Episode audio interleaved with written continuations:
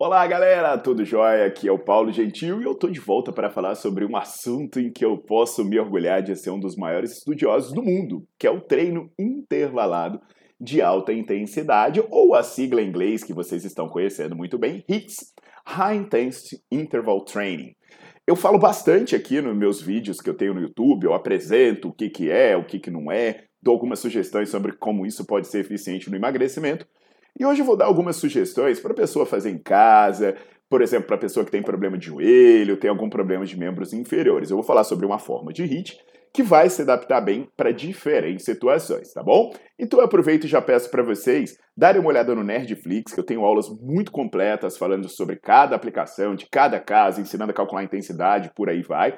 Isso é essencial para estudantes profissionais da área de saúde. E eu já peço também, óbvio, para vocês deixarem seu like no vídeo e botar para seguir o canal. Vamos fazer a ciência ser popular.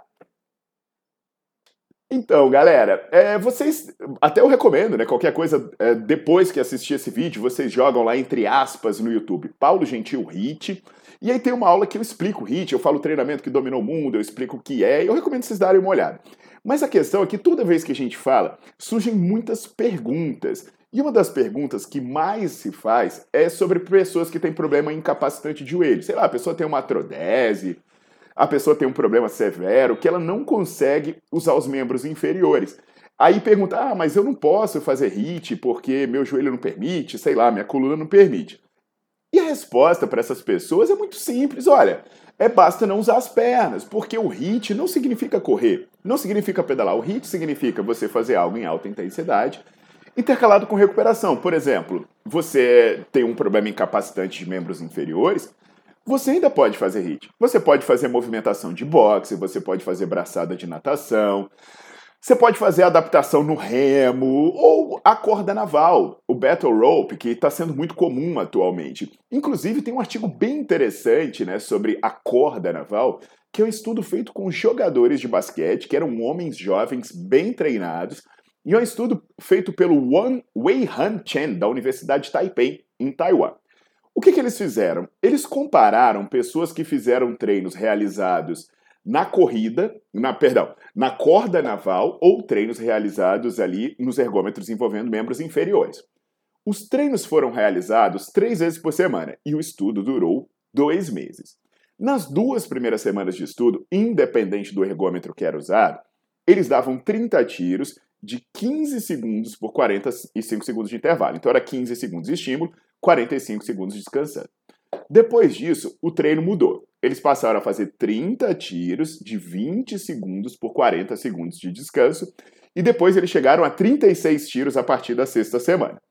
O que, que eles faziam, né? Quando eles faziam corda, a corda naval, eles faziam seis movimentos. Eles faziam aquele movimento vertical com as duas mãos, que a gente conhece muito bem, o movimento lateral com as duas mãos, eles faziam o vertical alternando as mãos eles faziam o horizontal para dentro e para fora, né, como se fosse bater palma com as cordas. Uh, e aí eles faziam aquelas grandes ondas verticais, coisas do tipo. O que, que acontece, pessoal? Ele tinha uma, uh, um, uma relação né, parecida para fazer o treino com a corda naval ou fazer o treino com os membros inferiores. E, então, assim, se eles faziam 20 por, 20 por 40 na corda naval, era 20 por 40 também no tradicional. E quando eles avaliaram a frequência cardíaca durante os treinos, eles verificaram que nos dois casos ela se manteve bem alta, na casa dos 170 batimentos por minuto. Ao final do estudo, o que, que eles verificaram foi que o treino com a corda ele aumentou a capacidade aeróbia também de membros inferiores, ele aumentou a potência anaeróbia de membros superiores e inferiores, ele melhorou a endurance na região do core e, como eram jogadores de basquete, eles, eles avaliaram também a, a acurácia do arremesso. Isso também melhorou com o treino de corda naval. Quando eles compararam os dois grupos, né, o treino de corda naval foi melhor para a fadiga dos membros superiores e também para a acurácia do arremesso. O que é de se esperar? Que é específico. E aí, é, quando a gente pensa assim, putz, mas e aí, será que isso seria bom para emagrecer? Gente, também seria, porque o princípio é justamente você trabalha em intensidade alta para elevar o metabolismo, né? Conforme eu explico tanto nas aulas de emagrecimento, como eu também explico no meu livro, que, que o título é Emagrecimento, Quebrando Mitos e Mudando Paradigmas. Então, pessoal, presta atenção. Você pode, se você entrar aí, sei lá, na, nos sites de compra né, da internet, você pode comprar uma corda naval por 50 reais, 60 reais. Se você for em lojas de material desportivo comprar de segunda mão, vai ser mais barato ainda. E com isso você pode fazer uma alternativa para os seus treinos, porque senão também você fica só insistindo em membros inferiores inferiores. Aí, aí isso pode gerar o efeito de concorrência atrapalhar a sua hipertrofia, pode gerar excesso de volume, expor suas articulações. Então pense em começar a incluir um HIIT também de membros superiores na, uh, nos seus treinos, tá? É uma boa estratégia. Não só para quem tem lesão, mas também quem quer variar. Porque entenda, né, pessoal, nem só de corrida vive o HIIT. Correr pode ser lesivo, pode ser até não ser muito prático e não ser muito agradável para muita gente, tá bom?